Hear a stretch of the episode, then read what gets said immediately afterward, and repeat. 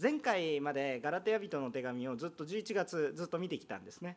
今私たちがガラテヤ人の手紙をどうして見ているかというとこれが本当に信仰のコアとなる私たちの信仰の確認となるそして信仰の確信を得ていく非常に重要な書物だからです。いろいろな伝道の働き宣教の働きがありますしまた私たちの生活の中での証しのこともあります。けれどもそれをなんとなく進めるのではなく私たちがしっかりと御言葉のコアの中に確信の中にしっかりと土台を下ろしていくならばどこに行ってもどこに使わされても何をしても主の栄光があふれるんですよ。だからその基本の基本ものすごい基本のことを今しています。ひょっとするとちょっと難しい話に聞こえるかもしれません。でも本質的には非常に単純な話です。でもこれがずれてると私たちは大きな問題を信仰生活の中において抱えてしまう。これをないがしろにしていい加減にするのではなくしっかりとした御言葉の土台の上キリストの土台の上に私たちは中心をしっかり添えて何かをしなければいけないということじゃなくてしっかりと信仰が整っていればどこに行っても基本がしっかりしているので用いられる人になるんです。基本をしっかりしないでただ目の前に起こることだけを追っていくとどこに行っても行き詰まってしまう。そのようなことです。ですから今基本の基本をしっかりと叩き込んでいるとそういうことなんですね。ですから皆さんもこのガラテヤ書の御言葉を見るときにそのような思いを持っていただければいいかな。そのように思っています。でガラテヤ書の手紙を1章2章をもうすでに過ぎたんですね。ガラテヤ書の2章の20節なんていうのは本当に素晴らしい御言葉です。もう主が私のうちにもう私が生きて私の人生はもう私のものじゃなくてキリストが生きてるんだよってもう私はそうか一回死んでもう一度新しく生きているんだって。もうこの感覚だけでもすごい大切なことなんですけれどももっとそれを詳しく3章以降叩き込んでくるんですね。1章2章がどういう話だったかって忘れてしまってる人もいますし初めて教会に来られてる方もいらっしゃると思うので、えー、簡単にそれをご説明しますけれどもこの当時パウロがガラテヤの教会にこのガラテヤ書という手紙を書いた理由は一つありました。たった一つです。それが一体何かというと当時その教会が非聖書的な聖書ではない教えによって教会のクリスチャンと呼ばれる人たちの間に混乱と分裂が起こっていたわけです。外からの攻撃もあったでしょうけれども外からの迫害っていうこともあったことが分かってるんですけれどもけれどもそれ以上に教会の中での分裂が起こっていた。でもそれも非聖書的な考え方によって混乱と分裂が起こっていた。だからそれをもう一度一致させるためになんか真ん中のなんか和解案を探るためにではなくて本来あるべき姿に戻すためにこのガラテヤ人への手紙が書かれているんだ。そのことです。じゃあ教会の中にはどういう問題があってどういうことがあってそのようなことになったのかどのような要因があったのかということなんですけど私がまとめた限りにおいては3つの要因がありますよ、まあ、私がって言っても私も教えられたものですけれども御言葉から感じることなんですが3つの要因があると思います。教会の中に隙間や溝隙があったんですね。3つの隙がありました。それがなまず第一に何かって言ったら救われたユダヤ人の中に罪に対する許しの理解が聖書通りではない。神の御心をしっかりと正しく理解しないで自分たちの思いで考えていたそのところがそういうユダヤ人たちが多かったということですね。クリスチャンの中で。クリスチャンの中でですよ。いいですか？今から私がユダヤ人ユダヤ人って言ってるのは教会を迫害するイエス・キリストを知らないユダヤ人じゃなくてイエス・キリストを信じたユダヤ人が教会の中で問題を起こしてるんです。それはどこから来ていますかって言ったらちゃんと聖書の土台に基づいた信仰ではなく自分の習慣私のしてきたことを正しいとしてそれを持って見るのでおかしな話が湧いてきました。聖書に対する正しい理解がないままなんとなくこれが正しいでしょう。今まで正しかったんだからこれが正しいでしょう。ユダヤ人たちの神様に対する神様の救いの計画に対する理解の欠如ですね。これが月1です。月2があります。隙間。それは一体何でしょうか？罪許された違法人たちつまりユダヤ人じゃないクリスチャンたちギリシア人とかさまざまな人たち当然ガラテアの人たちが多かったわけですけれどもその人たちの中に救われた者たちに対しても聖書的な理解が十分じゃないんです。よくわからないまま救われて救われた後もよくわからないという感じなんです。だから教会の中に隙があります。問題があります。他のものが入ってきた時に違うことがわからないんです。はっきりとした明確ななぜ自分が救われどのようにして生き方が変えられどのようにして変わっていくのかなぜそのようになっているかに対しての理解が全くないわけです。なんか与えられたものをただパクパクと食べていた。でも違うものもパクパクと食べてしまう。与えられれば。毒も食べてしまう。良いものも食べるけど毒も食べてしまうみたいな。そんな感じなんですね。ユダヤ人にも問題がありました。救われた違法人にも問題がありました。それは聖書的な何で私が救われたのかということに対する理解の欠如があったからです。聖書の理解が足りませんでした。神の御言葉に対する理解がありませんでした。神の御心に対する理解の欠如があったんです。3番目のことがありました。それは文化と風習の差です。これはもちろんいろいろなことが言えると思いますけど食べるもの着るもの人との関係の取り方文化が違うわけです。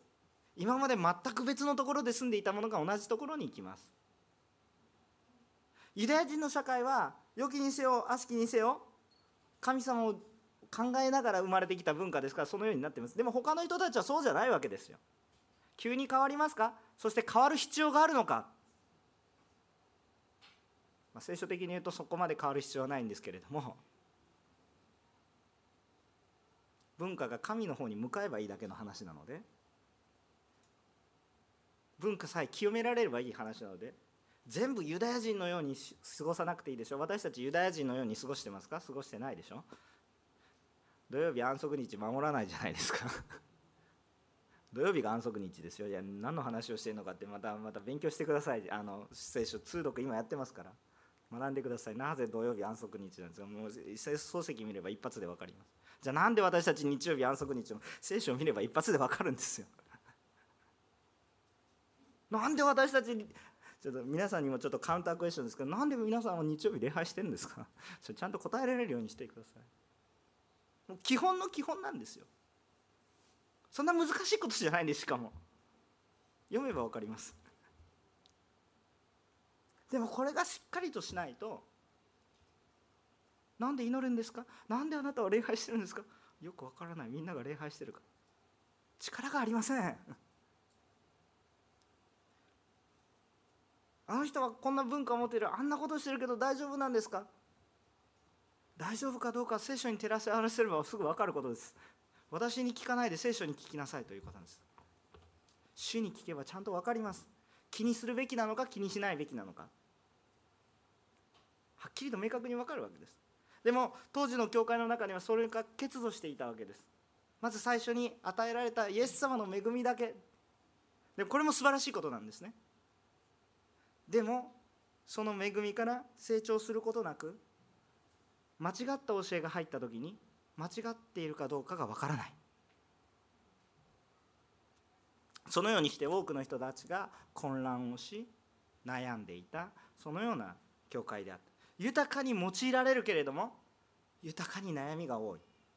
どこから来ているのかって一言で言うならば御言葉神の御心に対する理解の欠如確信の欠如信仰の確信の欠如があったわけですね。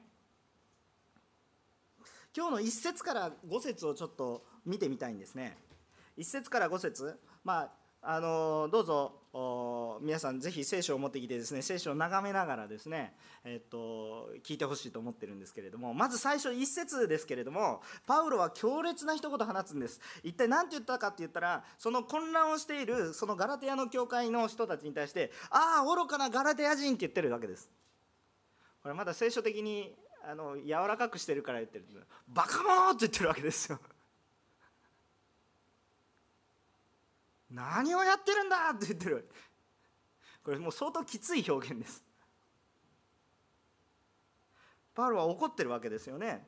もしくは悲しんでいるかもしれません。聖なる怒りですよ。でも単に怒り放っているだけではなく教育的な意味があったと思います。導きたいからこそ気づいてほしいからこそただ感情的にバーッと怒ってるだけではなくただ感情的だったらこんな論理的なあの書物は書けません。教育的な指導を持ってあえて怒っている。目を覚ましなさい。と怒ってる。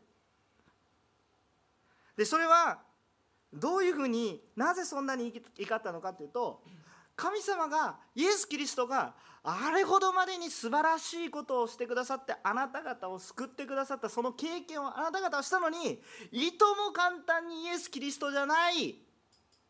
全く別の教えにあそれも本当かなって言って言っている。行ったり来たり右往左往したりもうふらふらふらふらしてる優柔不断な人たちに対して「バカ者誰があなたを救ったのかはっきりと思い出せ」って言ってるわけです。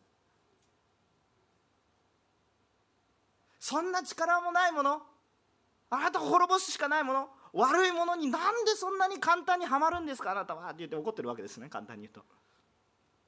私も本当にこの原稿を書く才能がないんですけれどもちょっと通訳ごめんなさいね。でも本当にそのようなことです。神様がこのガラテヤの教会に困難の中においてもイエス・キリストの福音を豊かに表してくださったんです。だから多くの人たちがイエス様なんて全く知らない。ユダヤの宗教なんて全く知らないと思っていたのにもかかわらずイエス・キリストを信じることになったんです。それは主が困難の中においても豊かに働いてくださって霊的な癒しを与えてくださってその感動が豊かにガラテヤの教会に満ち溢れたわけなんです。ところが問題はそのガラテヤの教会の人たちが恵みを受け取るのは受け取ったんだけれどもその恵みを受け取るイエスからいとも簡単に離れてしまって何を信じているのか分からなくなってしまった。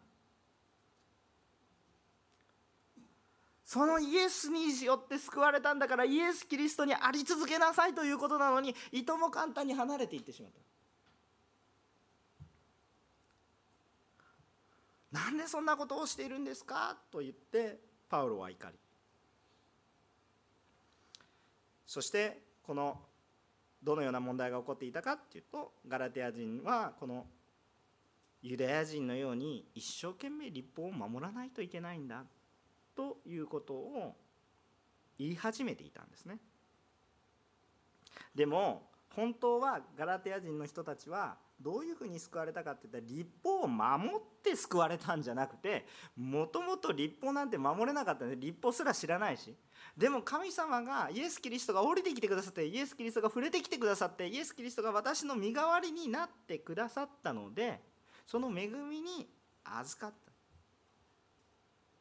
だから最後までその恵みに預かればいいんですけれども途中で自分が成長していないな何か問題があるなと思った時にもう自分にはできると思って何か別のことをし始めるわけです。ところがね私たち考えなければいけないことがあるんです。神様は私たちとレベルが違います。もう次元が違うんですよ。私たちの中でああこの人は素晴らしいなって思う人はたくさんいらっしゃると思います。あこの人みたいになりたいなと思う人がいるいらっしゃると思います。いるでしょう多分ね。参考にできるような方々でもですねその素晴らしい方もですね神の目の前から見るとですねその素晴らしいなと思ってる私たちの最高級の素晴らしいなと思ってるものも神様の目から見たら罪だらけなんです。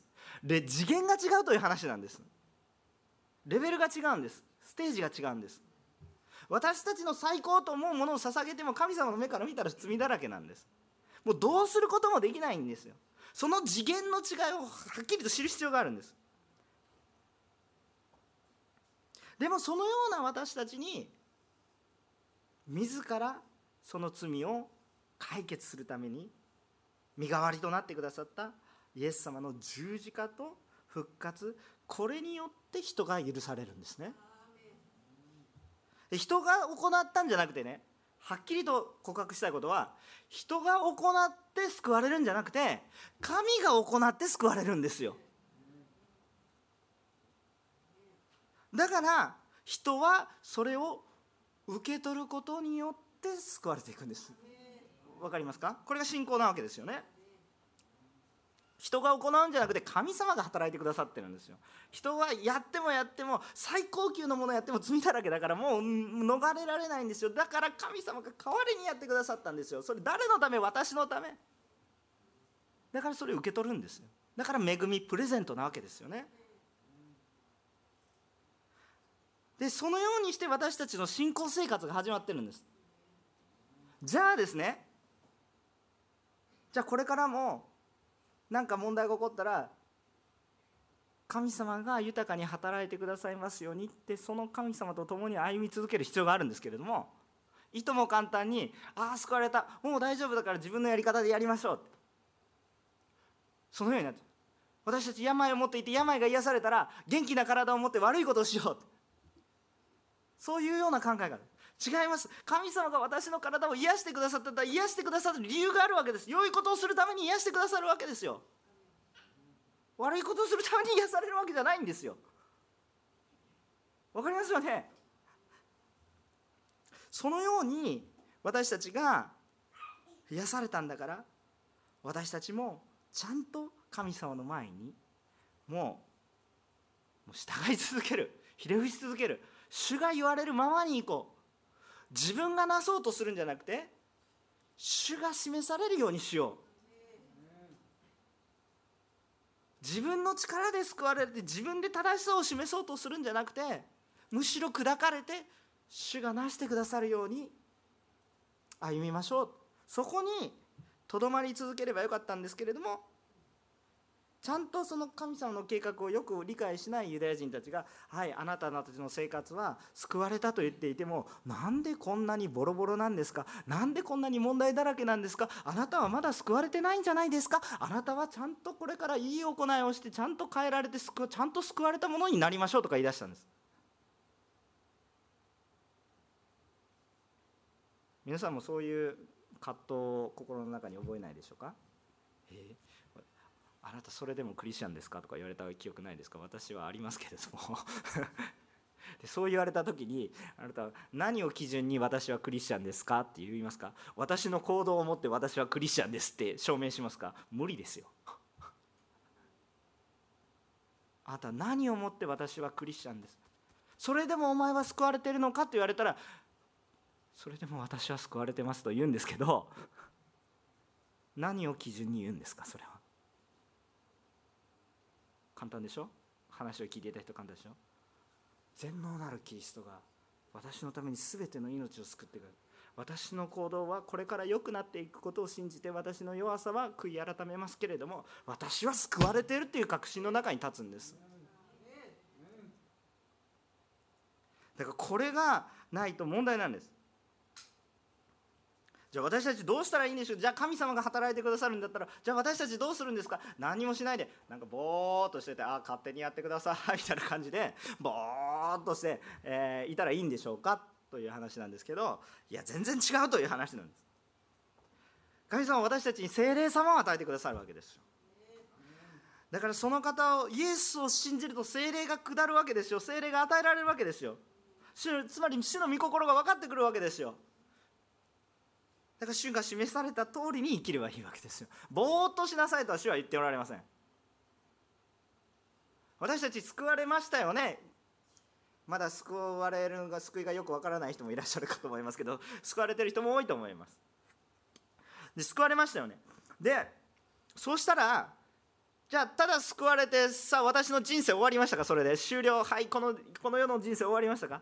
もう救われたからなんかそのままエリアのようにエノクのようにもう天に上げられてですね。はいもう神様と一緒にいます。私の人生には何の問題もありませんということではなくて救われたけど皆さんこの罪のある世の中の中に置かれてるじゃないですか。それには意味があるわけですよ。働きなさいということです。キリストの苦しみを共に味わいなさい。そして主の福音を伝えなさい。むしろあなたたちが伝えた方が多くの人が救われますよっていう使命が与えられてるわけですよね。つまり救いというのは何なのかって言ったらゴールじゃなくてスタートなんですよ。これを理解しないといけないんです。よく私たちの私たちのこの話の中で結婚の話するでしょ？結婚の話。でよくねあの芸能ニュースとかそんな見ないんですけど時々言いますよ。もっと見たって仕方ないこと言ってるんですけどあのよく誰々と誰々がゴールインしましたとか言うんですけどこれ本当になんかあのバカな表現です。こうバカな表現っていうと私はあなた怒られるかもしれませんけれどもバカな表現ですよ。皆さん結婚された方は分かりますけれども結婚式ゴールインそんなバカなみたいな話でしょ。もう単なるスタートですよ。そこから始まるんですよ。結婚式ゴールで終わったらいや大体これどっかのねあの欲望に満たされている男性たちの視点だと思います。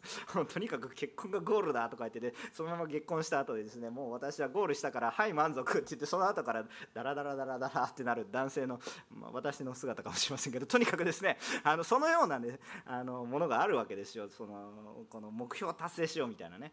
それはちょっと弱さ男性の弱さかもしれませんね。でもそうじゃありません。単なるスタートです。これから素晴らしいことが始まるんですよ。何も始まってません。救われたのは始まりに過ぎないんですよ。だから私たちは救われたんだから御霊の働きを熱心に受け入れてですねもうこれから素晴らしい働きを主と共にいっぱいしていく必要があるわけですよ。必要があるというかそそのそのようなものにされたんですね私たちは。ところがこれから主と共に主の働きを主によってしていくという時に自分でしますとか言うわけです結婚生活さあこれから二人三脚一体となってやっていきましょうという時にああんたは頑張っててね私は勝手にやりますみたいな感じですよ。いきなり結婚生活破綻みたいなそのようなそういう私たちにならないでちゃんと死と共に歩みなさい。本当に私たちはそのことを確認したいと思うんですね。えっとこの聖書の箇所をですねよく見てみると一体私たちは3節ですけれども御霊で始まったあなた方が今肉によって完成されるというのですかってできできないわけですよ。御霊によって霊的に始まった人たちは霊的に生きていかないといけないんですよ。始まったと書いてあるでしょ。救いは単なるスタートなんですよ。そこがゴールじゃありません。だから今度洗礼式準備してるんですけど「はい洗礼でゴール!」とか言って「はい私の役目は終わりました」違います。それは単なる始まりにしか過ぎなくてそこから豊かな学びを進めていくんですね。洗礼式はゴールではありません。スタートラインです。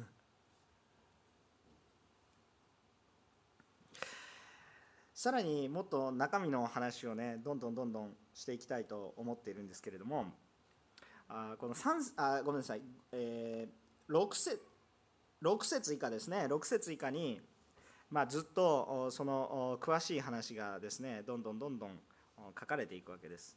でパウロはこの救いの原理についてユダヤ人たちに対しても説明するためにそのユダヤ人という人たちがユダヤ主義という異端を訴えているその人たちに対してどういう異端ですかって言ったら自分の行いによって最終的には救いが完成するんだよと言ってる人たちに対して何を言っているかというとその人たちも認めざるを得ない人物を出してきます。それが誰ですかって言ったら6節を見てる分かるんですけどアブラハムという人物を出してきます。アブラハムという人物。これ創世記をちょっと読まないと理解が難しいんですけどぜひ読んでください。で今日もちょっと開けるんですけれども実は創世記の12章の1節から3節に神様はアブラハムに対して3つの約束をされます。これは非常に大切な約束です。もうクリスチャンだったら絶対覚えておいてください。これは。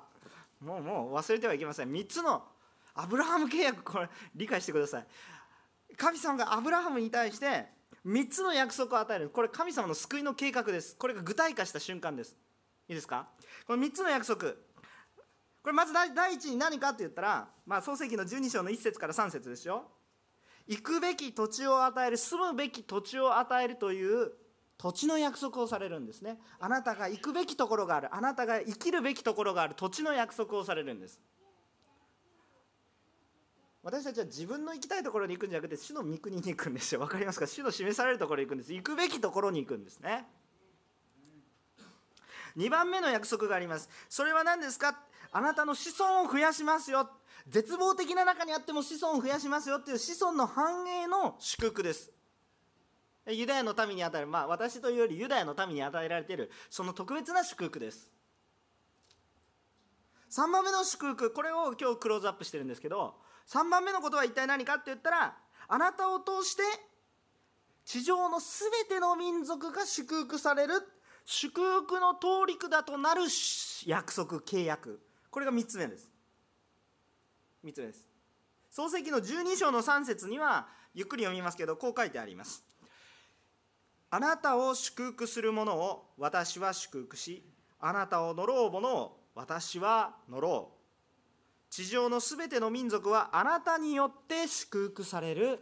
アメン。そのように書かれてあるわけです。つまり一体何かっていうとユダヤの民を神様の罪の許しの恵みの中に祝福とは一体何ですか？神様と共にいられるようにしますよ。あなたを通して。でもそれは一体何ですか？あなたの子孫の繁栄そしてそのある一人の人を通してそれはイエス・キリストなわけですけれども。イエス・キリストを通して全ての人がいいですか？旧約聖書は大概ユダヤの民族だけに注目しているように思われるんです。だからユダヤ人たちが間違った考え方をしました。私たちだけが救われるのかな？主を信じてないものは滅ぼされたらいいとそういうような感覚になったわけです。違うわけです。そうじゃないわけです。主の最初からの約束は一体何だったかって言ったらあなたを通して全ての民族が救われるということを最初から計画の中に入れてるでそのための管を整えようとそのための道をとなんで罪があるからつながれないんですよ。神様がいいですか？私たち罪があるのに神様がバッと来たら私たち滅ぼされてしまいますよ。だから罪を取り除くためにその道筋を整えるためにユダヤの民を用いられるわけ。です結局その究極的にでも人ではダメだったのでダメなのことは分かってるのでそれを分かった上でイエス・キリストを送られるわけですよね。だからイエス・キリストなしに私たち救いなんてありえないんです。でもこのアブラハムは聖書によるとちゃんと義と認められた。つまりどういうことかっていうとこのアブラハムは神様から「お前は正しい。あなたには罪がない」と認められたんです。それはどこに書いてあるかというと創世記の15章の6節というところに書いてあります。彼は主を信じた。主はそれを彼の義と認められたと書いてある。この時ですね子供がたくさん生まれますよって約束されてたのに、ね、そんなことないですよと言ったんですけどあなた空を見なさい空の星のように、えー、海辺の砂砂の数えることができるなら数えてみろとそれぐらいにあなたの子孫はなるんだって言って実際そうなってるんですけれどもでそれを一人の自分の約束の子が一人も与えられてない状況の中において見えてないけれどもいいですか？見えてないんですけれども。信じますって言ったんです。神の言葉を。そうするとその後神様はこう言ったわけです。彼は主を信じた。主はそれを彼の義と認められたと書いてあるんです。創世記は読むとですねその後はアブラハムはね失敗しませんでしたかって言うと失敗しまくります。失敗しまくっていてあれこれ罪じゃないのかなっていうことたくさんがあるんですけれども神様と共に歩み続けます。神を信じ続けたで神はそれを良いとされたんです。いいですか？失敗しなくなることじゃなくて失敗しても神様はそれを良いとされたんです。失敗するのは100も承知。でもあなたは私と共にいようとしてる。だから違うんだよという話です。でねところでこのアブラハムに対してこの約束あなた正しいよってされたのはユダヤ人が立法を守って神様との神様から新しい約束を与えられたその約束が与えられる全然前の話なんです。後でガラテヤ書を見ると思う分かるんですけども430年も前です。何百年も前の話なんです。だから立法よりはるか前。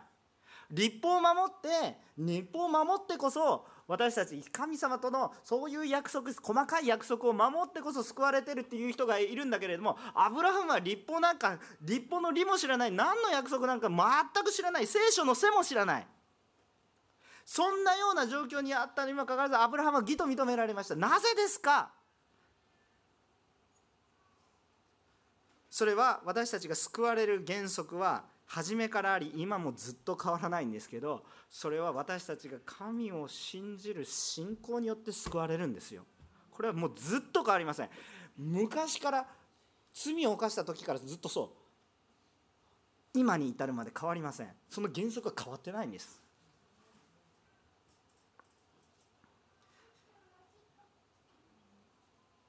立法はじゃあ何のためにある？これ来週も同じ話しますけど私たちが罪人だということを痛感させるためには有益です。これは一体どういうことかっていうと10節の御言葉があるわけですけれども10節の御言葉はあまあ、10節の御言葉はあのこの新明記の27章の26節の引用なんですね。新明記の27章の26節にはこう書いてあります。この見教えの言葉を守ろうとせずこれを実行しない者は呪われると書いてあるんです。うわ怖いこと書いてありますね。これをこの見教えつまり立法を守ろうとせずそしてそれを実行しない者は呪われると新明記には書いてあります。確かにその通りでじゃあ守らないとってなりますよね。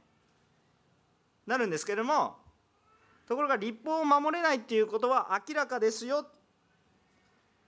ということが11節に書かれてある。でまあ皆さん立法をあんまり読んだことないんですけれども、まあ、立法を読んでみてください。新明記レビ記民数記読んだらむっちゃいっぱい書かれてあります。ぜ一つも守ってないと思いますよ。一つも守れてないと思います。10回で一つ守れる守れそうなものがあるかなと思っても一つも守れないです。偽証してはならないって書いてありますけど嘘ついてはならないって書いてありますけど嘘ついたことない人いないでしょ。誰も守れないんですよ。明らかなんですよ。そしたら守れないから呪われるそうなんです。呪われてるんです私たちは。罪によって。その呪縛から逃れられない。誰も立法を守りきることができない。全てのものが罪の呪いの中にあるっていうことを痛感せざるを得ない。もう絶望的な状況です本当に。失望とか何とか可能性があるけどあ今回失敗したなじゃなくてもうノーチャンスですよ。方法ないんですよ。絶望的な状況です。ところがね一方で11節の今日の御言葉11節の御言葉は義人は信仰によって生きる。呪われて罪の中に死んでいくんじゃなくて義人罪のないものは信仰によって生きると書いてあるんです。これも旧約聖書の引用です。新約聖書じゃないですよ。旧約聖書の引用です。これはハバクク書の2章の4節です。ハバクク書の2章の4節。こう書かれてあります。見よ彼の心はうぬぼれていてまっすぐでない。しかし正しい人はその信仰によって生きる。もう一度読みます。見よ彼の心はうぬぼれていてまっすぐでない、まあ、自分でできると思ってるんです。でもしかし正しい人義とされる人はその信仰によって生きるとハバクク書にははっきりと書かれてある。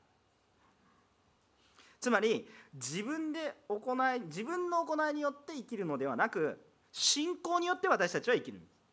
じゃあもうもう一度皆さんに聞きます。じゃあ何を信じる信仰ですか？自分はできるという信仰はそれ信念です。おかしいですよね。結局それはまたうぬぼれてる話になるわけです。何を信じる信仰ですか？13節見ましょう。それが13節にはこう説明されているわけです、えー、まあ、木にかけられるものは全て呪われたものであるって書いてあるんですけどこれも旧約聖書の引用です。新明記21章の23節ですよ。でもその立法を守りきることができなかった私たち呪われている私たちのために木にかかってくださったのは誰ですか？立法を守りきったイエスですよね。完全な人として生まれて完全に愛の中に生きた立法を守りきった人として生まれたイエス。だから私たちの身代わりになる資格があるわけです守りきれないものが代わりに犠牲になっても意味ないんですけど守りきったものが犠牲になったからこそ意味があるわけですね。だからこの方が私の身代わりになる価値があるからこの方が身代わりになられたので私は今この方を受け入れることによって罪からの解放罪からの罪の呪いの解放を得ているわけです。よ私の罪を許す。私が自分の力でよってあるんじゃなくてキリストによって変えられているんだ皆さん信仰の対象はいつも私たちのこの三位一体の神様聖書の神様です。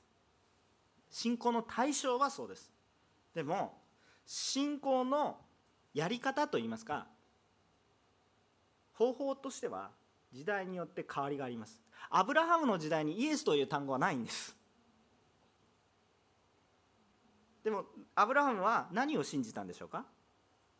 アブラハムは同じなんです。法則は一緒。やり方はいやまあちょっと表現が私本当に表現が下手くそなんですけれどもえっと原理原則は一緒なんです。でもその具体的なやり方はちょっと違うんです。時代によって。信仰の対象はいつも一緒です。三位一体の神様です。イエス・キリストも精霊も含みます。一緒です。でもその、まあ、具体的なやり方が違うアブラハムの時代は一体何を信じたかって言ったら同じなんです。原理原則は一緒なんです。神の言葉を聞いて信じて行うんですよ。今の時代も変わりません。神の言葉を聞いて受け入れ信じて精霊様に満たされて動くんですよ。変わりません。信仰の体系は。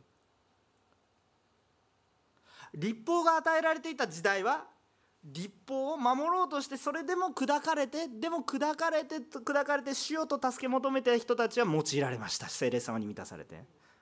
立法がある立法しかない時代においても神の御言葉を聞いて信じて行っていったんです。自分でやるのじゃなくて聖霊様に満たされてそれが行われていった完璧にはできないですよ。でも主の御前に減り砕かれている。できないことが分かった人はどんどん砕かれていきます。モーセだって砕かれたでしょ？もう私できませんと言ったんだけど私が言ったんだって言ってもう砕かれて砕かれて砕かれて僕は喋りたくありません。じゃあもうアロンもつける。もうとにかく行けみたいな感じですね。もううわーとか言いながら言ってたら本当にリーダーシップになったじゃないですか。主に用いられたでしょ？他のダビデだってそうですよね。本当に多くの人たちがそのように用いられるわけです。私たちも同じような。今も昔もこれからも変わりません。私たちは私たちの時代は何ですか？イエス・キリストがもう来られているわけですよ。昔は簡単に言うとイエス・キリストがつまりメシアが来られるよ。私たちはできないけど主が来られるよっていうことを見てはいないけどそれを信仰によって外で来るよ来るよ来るよと言われたこの聖書の御言葉が必ずなるだろうと思って救われていく。それが信仰の方法です。イエス様におられる時は目の前にあるイエス様を信じそしてイエス様の後の時代私たちこの今ガラテヤの人の手紙と同じ状況ですけれどもこの状況の私たちはイエス様が来られたよということを目には見えていないけれども神の言葉として聞いてそれを信じて救われてるんですよ。同じことでしょ？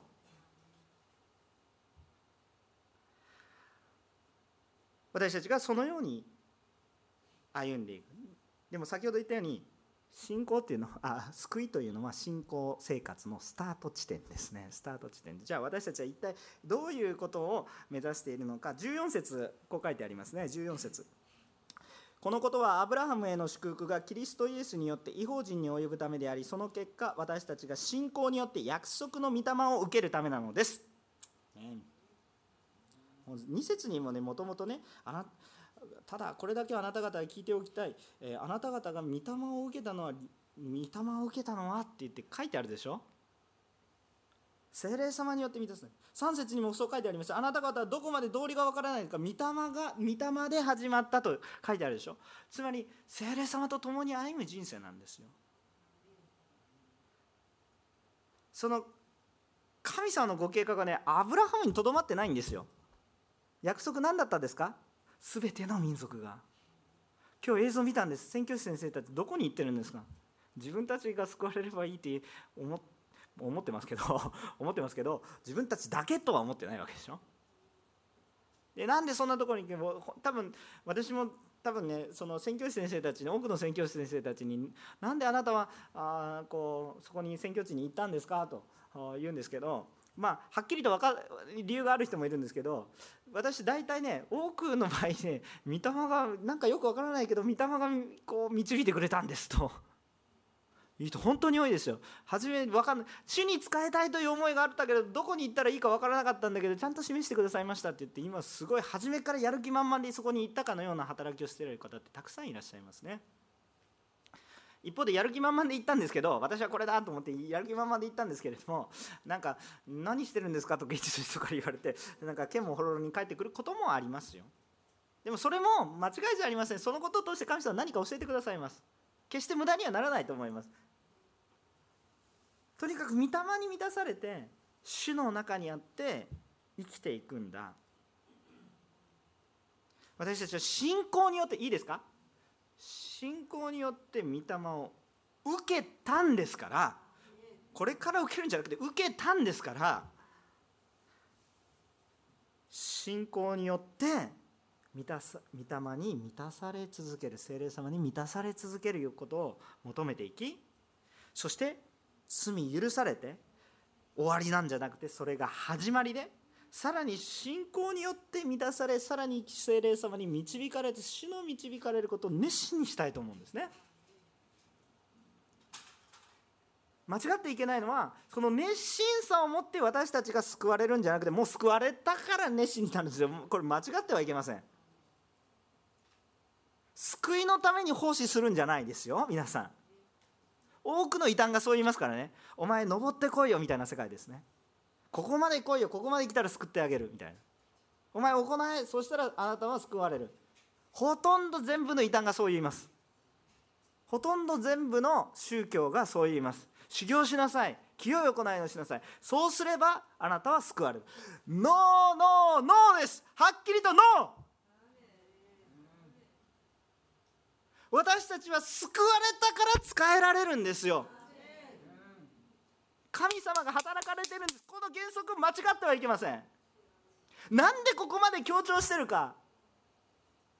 当たり前と思って聞いてる人もいるかもしれないでしょ当たり前じゃないんですよ。これはとっても素晴らしいことなんですよ。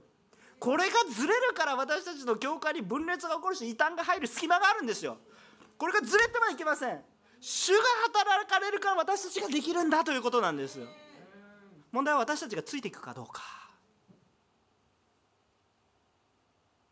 どうやって御霊を求めるんです？だから祈りと御言葉だって言ってるじゃないですか。いや先生祈りと御言葉ばっかりやってたら何もできないかもしれませんとか言うじゃないですか。大丈夫！ちゃんと御霊が示します。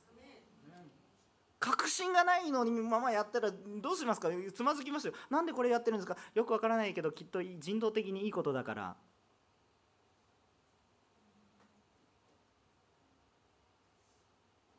確かにいいことです。尊敬することができます。でも困難や問題にぶつかった時まあこれじゃなくてもいいですよねみたいな。ノーノーノー私たちは罪許されて生きていけることができるのは私が正しい行いをするのでもなく私の行いが正しいからでもなく神様が私に正しく行ってくださったので神様が働かれているのでそれを信じ受け入れる結果です。それは昔からそうで聖書の時代もそうでそして今もそうでこれからも変わりません。だから今の私はイエス・キリストが来られたことを熱心に受け入れてそしてまた来られますよね。聖書はちゃんとそう書いてありますから。また来られることを熱心にしたい求め主が来られてもいい状況を私たちが作り出していく必要があります。これが本当に大切なことですね。そのために多くの人の中から中に許しが豊かにないといけない。だから私たちは福音を述べ伝えるために宣教師先生を送り出しもし私たちが示されたら行かないといけないんです。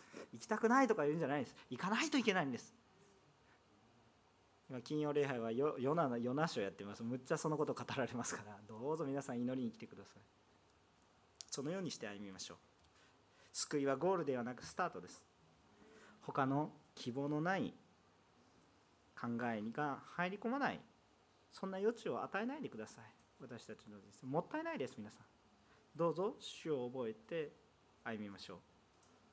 精霊によって完全にされましょう。キリストを証しするものとなりましょう。私たちはイエスを信じ御霊によって完成され御霊によって導かれていきたいと願います。お祈りをしたいと思います。